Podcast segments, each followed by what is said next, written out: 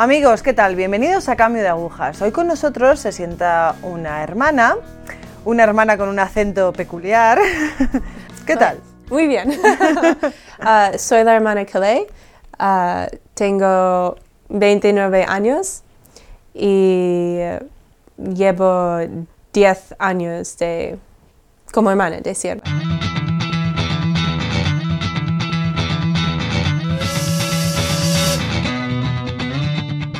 Cuéntame un poco de tu infancia, de tu juventud, un poco, bueno, pues, mm, dónde naciste, dónde te criaste.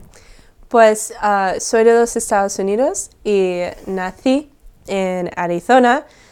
Um, viví allí uh, ocho años um, y en esa época uh, yo, no, yo no crecí católica. Y una amiga mía que tenía en el colegio me invitó a unas reuniones que tenía enfrente de mi colegio. Lo tenían después del colegio. Era una iglesia protestante y tenían reuniones para niños. Yeah. Y entonces me invitó y yo me gustaba, me encontraba bien allí. El ambiente era muy bueno porque hablaban de la Biblia y historias de la Biblia. Y entonces quería seguir yendo. Y ellos en algún momento me preguntaban si yo estaba bautizada. Y yo pensé y decía, pues la verdad, no, estoy bautizada. Y me decían, pero tú crees que eh, Jesús es Dios, que es tu Salvador, que ha muerto por ti para salvarte.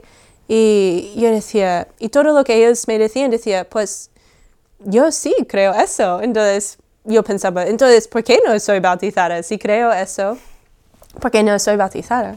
Y entonces me bauticé y yo recuerdo como ellos decían, claro, este día es más importante que tu cumpleaños, como porque no es solo un nacimiento físico, es como un nacimiento para el cielo, como es un nuevo nacimiento. Y tenía tanta emoción aquel día estaba vestido de túnica blanca y me subí ahí al altar para bautizarme y estaba en el nombre del Padre, del Hijo y del Espíritu Santo y te mete totalmente en el agua. Cada vez te bautizo en el nombre del Padre, te baja el agua. Tienes que respirar y, sales otra vez. Y yo salí de allí y yo estaba tan feliz, sentí una alegría tan grande que yo tenía que mirar mis pies si realmente estaba tocando el suelo, porque sentía como una alegría tan grande que sentía como que no ni me cabía dentro, como físicamente no sentía que mis pies tocaban el suelo.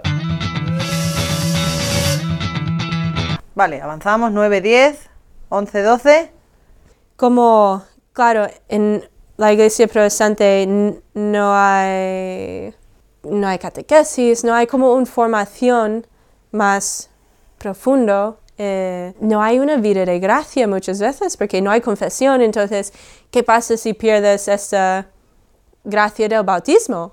O sea, y caigas en pecado mortal, pues necesitas la gracia otra vez. Pero esto no es posible en una iglesia protestante. Y mucha como a lo mejor era solo porque yo no me enteraba, pero no me suena como ellos diciendo como la importancia de guardar esa gracia que has recibido, como guardarte de ciertas cosas, como tantas cosas van a, como el pecado, el mundo, la superficialidad, todas, tantas cosas pueden quitarte ese esa gracia.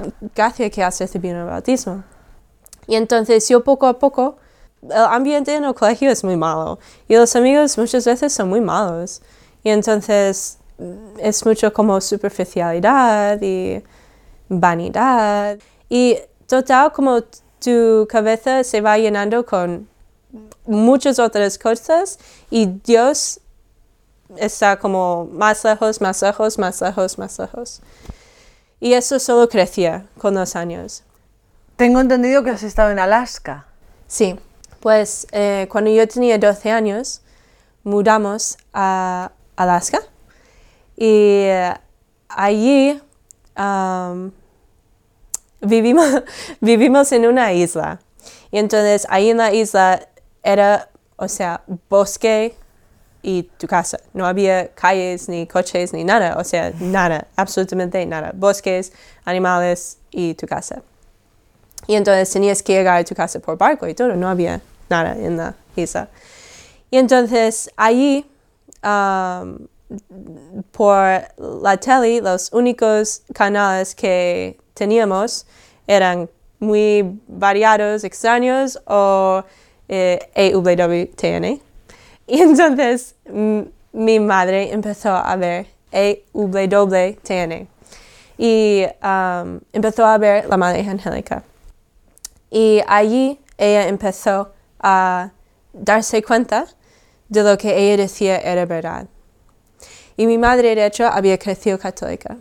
Ella es de uh, Nueva York, su familia es italiana, y entonces crecieron católico por, por cultura, eres sí, católico. Tradición, sí. Y, eh, pero cuando ella fue a la universidad, lo dejó de practicar. Y yo nunca sabía que era católica. Yo creciendo nunca sabía que era, había crecido católica. Así que ella volvió a la iglesia. Y todo empezó en esa época cuando estuvimos en Alaska. Y entonces cuando volvimos a Oregón, empezamos a ir a misa todos los domingos porque mi madre decía, es que yo nunca sabía que no ir a misa los domingos era pecado mortal. Y entonces, ahora que sabía, era obligatoria, o sea, no tenías opción. Y estaba muy, ah, con una actitud muy De rechazo. mal, de rechazo, sí. Y mm, entonces iba porque para que me dejaba en paz, pero con mala actitud. Y hasta que yo recuerdo a veces en el credo y cosas así, especialmente el parte cuando decía yo creo en una santa iglesia católica, o sea, una santa iglesia católica. Yo decía, pero, pero hay más iglesias, ¿no? Es, no es solo la iglesia católica, porque eso es lo que yo pensaba en ese tiempo. Y entonces yo no lo decía, porque decía, pues yo no voy a decir eso, porque no estoy de acuerdo. y ella quería que yo fuese a los, um, la catequesis para adultos, porque yo ya tenía una edad que tenía que estar en la catequesis para adultos para entrar en la iglesia católica. Yo iba para que me dejaban en paz. y en esa época también, um, como entre los 14, 14, 15, 16, 17 años, yo también estaba como cada vez más desesperado, podría decir. Y porque yo pasé por la época de yo quiero tener mucho dinero, quiero tener un trabajo muy alto y luego te, te das cuenta como que sientes vacío, como todas esas cosas que pensaba que iba Que a ser. "Uh, de alguna es". manera. Ya, y luego dices, ¿y para qué? Y también como ambiente, también como la gente, te das cuenta como la gente son muy deshonestas, muy interesados, son muy superficial. Muchas veces el amor es muy interesado como la amistad también. Entonces, pasé a la fase de, pues yo no quiero nada de eso, porque el mundo me parece todo un asco. La gente son ugh, de- deshonestos, no son nobles, no tienen corazón noble, nadie. Todo es engaño, todo es mentira, todo lo que te dicen que va a hacerte feliz es mentira. Y yo decía, yo solo quiero vivir pobre en un país que encuentro algunas personas que quieren vivir feliz, intensamente la vida y que no quieren hacer daño a nadie. Pero ¿cómo lo hacías? Vamos a ver. Porque ¿dónde estabas tú en ese momento? ¿Estabas estudiando? ¿Estabas en la Bueno, estaba universidad? En el instituto. Estabas ese en el momento. instituto. Yo, yo recuerdo, yo tenía 14 años eh, tenía en mi casa no había un ambiente muy bueno. Y entonces yo estaba como tan desesperado. Yo contaba los años 14 hasta 18 que puedo salir de casa. Yo decía, yo no, yo no puedo aguantar cuatro años. Y entonces me desesperaba de pensar como, tengo que vivir aquí cuatro años más. Y entonces con 14 años yo recuerdo pensando seriamente en la posibilidad de quitarme la vida. Por, por desesperación no veía como una, una salida. Entonces la, la cosa que más me paraba era pensar cuánto daño iba a hacer a las personas que me querían, especialmente mi madre. Pero en esa época yo recuerdo diciendo a Dios, pues yo voy a hacerlo de mi manera, porque he intentado más o menos hacerlo como tú lo querías, pero ¿por qué todas las cosas están todas mal? Si yo he intentado hacerlo como tú quieres, porque está todo en casa mal, está todo, está como todo fatal. Y eh, yo cuando, con 17 años me fui de casa y um, recuerdo pensando, yo es como voy a empezar mi vida de nuevo, no voy a hacer los mismos errores que he visto otras personas hacer, voy a ser responsable. Estaba trabajando, también estaba terminando mi último año en el instituto, bueno, de, aquí sería bachillerato. Sí. Y pensaba, genial, mi vida nueva, todo nuevo, como perfecto, genial, mi vida ha empezado, con toda la ilusión de, eso es el empiezo de mi vida nueva. Y claro, como poco a poco, como tú no tienes la ayuda de la gracia, aunque tú tienes como ideales humanas buenas, pero luego, ¿dónde está el fundamento de ese criterio si no es Dios? Y entonces, poco a poco, me, mi criterio iba cambiando, porque no tenía fundamento en Dios, entonces no tenía nada absoluto de donde Tirar. ya, de fundamentar. Y um, era en ese año que mi madre quería que yo entrase en la iglesia. Y yo entré, con 18 años, yo entré en la iglesia católica. Pero como yo estaba haciéndolo para que ella mm, me dejaba en paz, eh, no lo hizo con buena actitud ni disposición para nada. Entonces, cuando yo entré en la iglesia católica, 2006, Pascua, eh, la vigilia de Pascua, yo y mi hermano pequeño entramos en la iglesia católica. Yo, como estaba bautizada, yo tenía que haber confesado antes. Pero, Pero como no. para mí me daba igual, como no me importaba, no era algo que yo estaba tomando en serio. Y entonces, pues obviamente no fui porque decía, yo no quiero confesarme. entonces no me voy a ir. Entonces no, no fui. Y eh, entonces cuando recibí la primera comunión y la confirmación, no estaba en gracia. Entonces no recibí esas gracias tampoco. Vale, ¿cuándo se empieza a dar un pequeño cambio? Pues en ese año también, como estás mandando toda tu matrícula a universidades y tal, mi madre quería que yo iba a una eh, universidad católica. Y yo decía, ay, Tierra yo en una universidad católica muerta. Yo no voy a una eh, universidad católica. Um, pero la misma situación, venga lo mando para que deje de recordarme que quiere que mando mi matrícula allí. me dejes en paz. Vale, lo mando porque da igual, ellos lo reciben y pues ya está, no, pero no voy, obviamente. Pero em, al final del año y el verano, y yo llegué a un momento en que yo me encontraba em, como yo veía a mí misma y sentía como sin esperanza y no sabía cómo salir de donde yo había metido. Y yo no veía esperanza, sentía como yo estaba en el fondo de un pozo y que no había solución.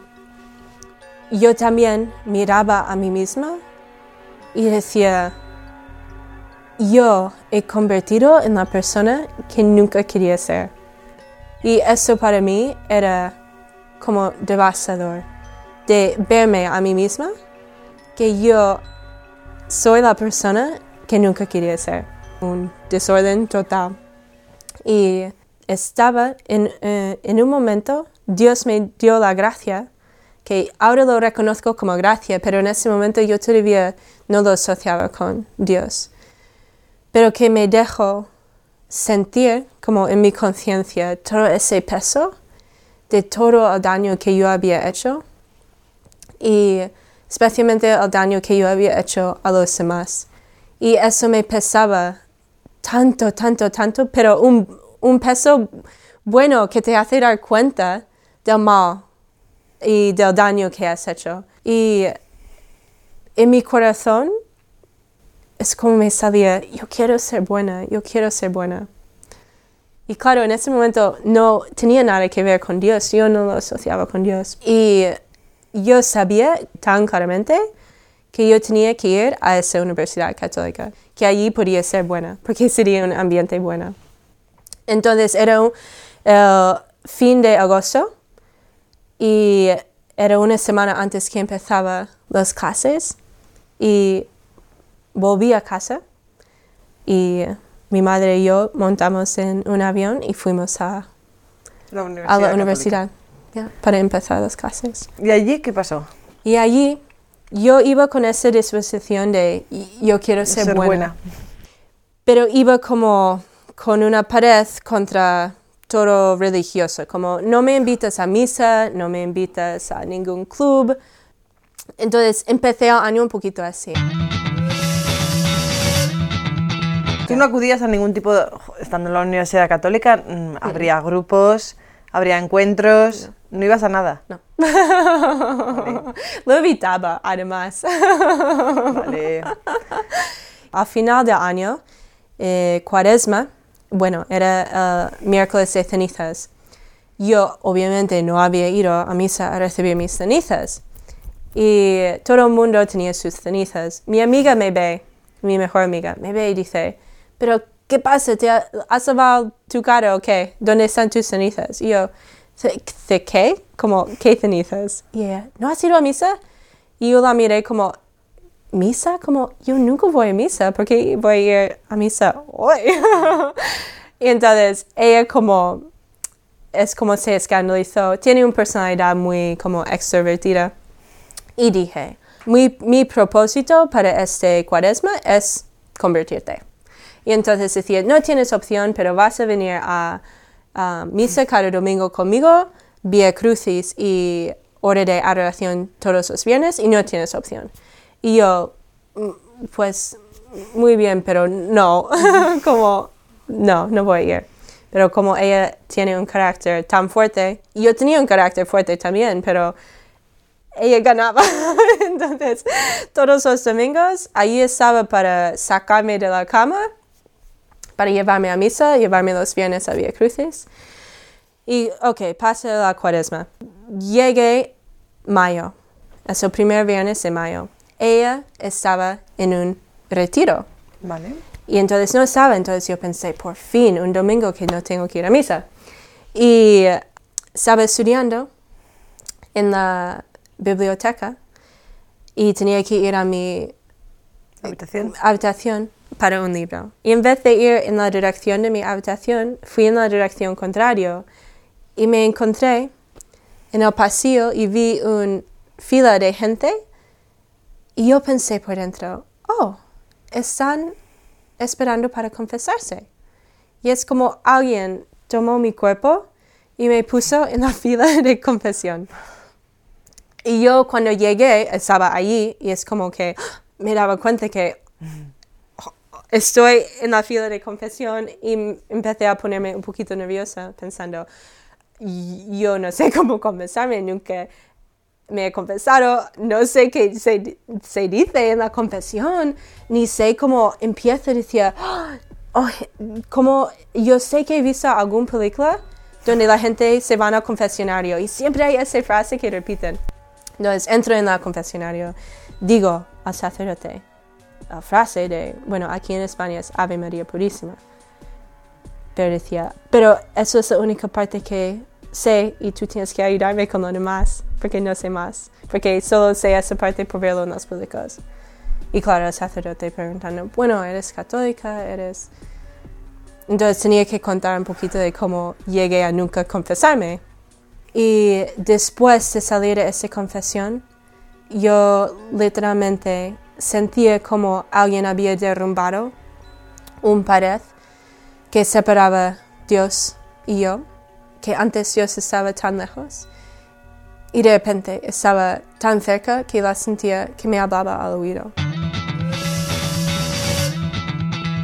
Y recuerdo diciendo, Señor, nunca jamás, nunca jamás me aparto de ti, porque sin ti es un infierno.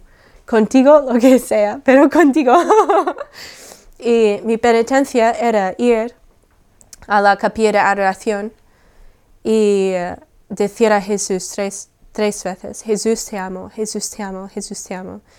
Y yo fui a la capilla, estaba ahí arrodillado, diciendo a Jesús, Jesús te amo, Jesús te amo, Jesús te amo, y no podía parar de decirlo. Es como se me derramaba el corazón y no podía parar. Y en ese momento la sentí que, bueno, me lo dijo en mi corazón muy fuerte, tú eres mío, todo mío y solo mío. Y en este momento yo solo podía decir, gracias, gracias, gracias, gracias, gracias, gracias, gracias, gracias. Y no podía parar de decir gracias. Porque sabía que él quería que yo fuese suyo. ¿En la, Universidad Católica había algún tipo de grupo o de, no sé, monjas, sacerdotes, em, que te guiaban de alguna manera a, a un encuentro, a unos retiros? Um, bueno, era, ok, es que cuando yo me convertí fue realmente un cambio de noche al día. Era totalmente...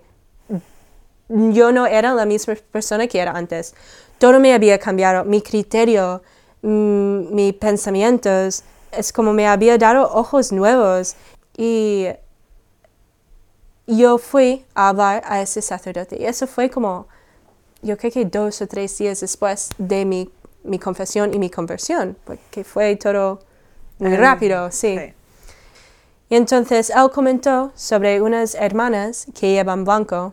Eh, cuando él dijo, e, estas hermanas que llevan blanco, van de blanco, es como Jesús lo hizo muy claro en mi corazón. Yo quiero a ti con ellas para siempre.